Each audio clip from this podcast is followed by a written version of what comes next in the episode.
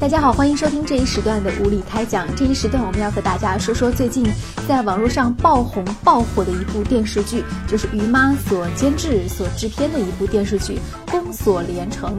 这部电视剧之所以被大家所关注，其实最重要的一个原因呢，反倒是因为抄袭事件。那自从琼瑶阿姨呢在上个月提出于正是抄袭她的《梅花烙》之后呢，于正的这部电视剧它的收视率是不降反升。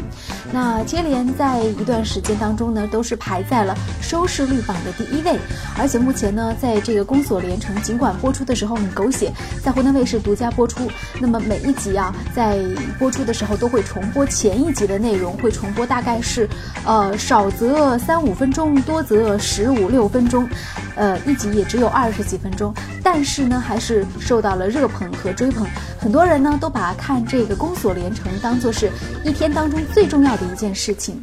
那么为为什么于正会越骂越红呢？我们也简单和大家首先分析一下这个问题。那之前呢，呃，我也是有看过于正的这个《宫锁连城》，然后一开始我的心态是希望能够找到他和琼瑶的《梅花烙》的相似之处。结果呢，让我感觉到的是天雷滚滚啊！因为他跟琼瑶的《梅花烙》确实有太多的相似的地方了，不仅是人物的结构一样，人物的脉络一样，人物的关系一样，这个故事当中的剧情的发展的。这个所有的情节都是一样的，为什么会坚持看下去于正的这部剧呢？其实说起来也是有一个原因的，那就是因为于正的这部《宫锁连城》真的是拍的非常的精致，它延续了于正在《美人心计》《宫锁心玉》《笑傲江湖》当中一贯的那种非常唯美的造型，非常唯美的摄影。那么这些东西呢，确实是会让人觉得，在国内电视剧的制作方面呢。确实是美工做的非常的不错，而且据说我们了解到于正啊，虽然年纪很轻，但是很早的时候呢，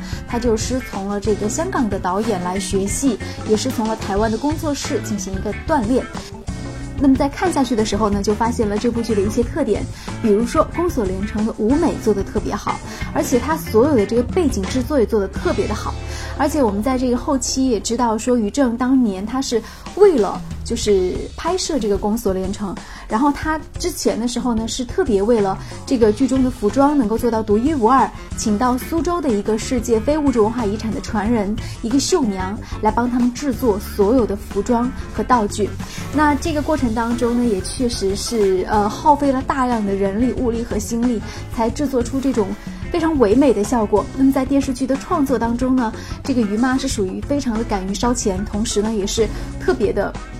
懂得去营销自己的作品，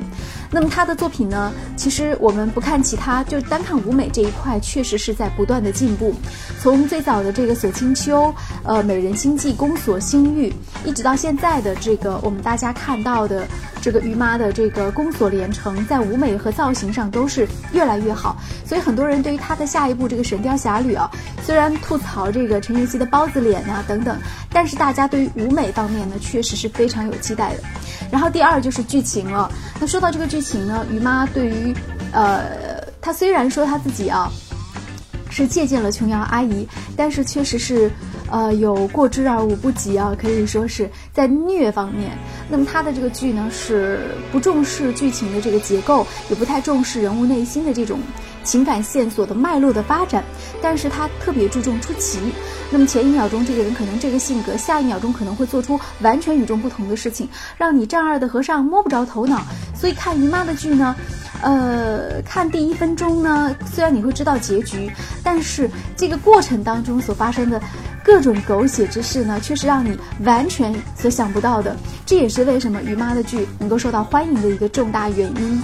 那呃，再说一下抄袭事件吧。那抄袭呢，确实有抄袭的痕迹，但是于妈很聪明，在于她呢，在这个后期，就是在这部剧的后半部分呢，她是有自己的一些创作和创意在里面的。呃，她是将这个换脸的这个剧情，包括这个毒药的剧情等等，完全都关联到里面去了。而且呢，她是呃为这部剧呢，就是模仿韩剧的特点啊，就像我们看韩剧。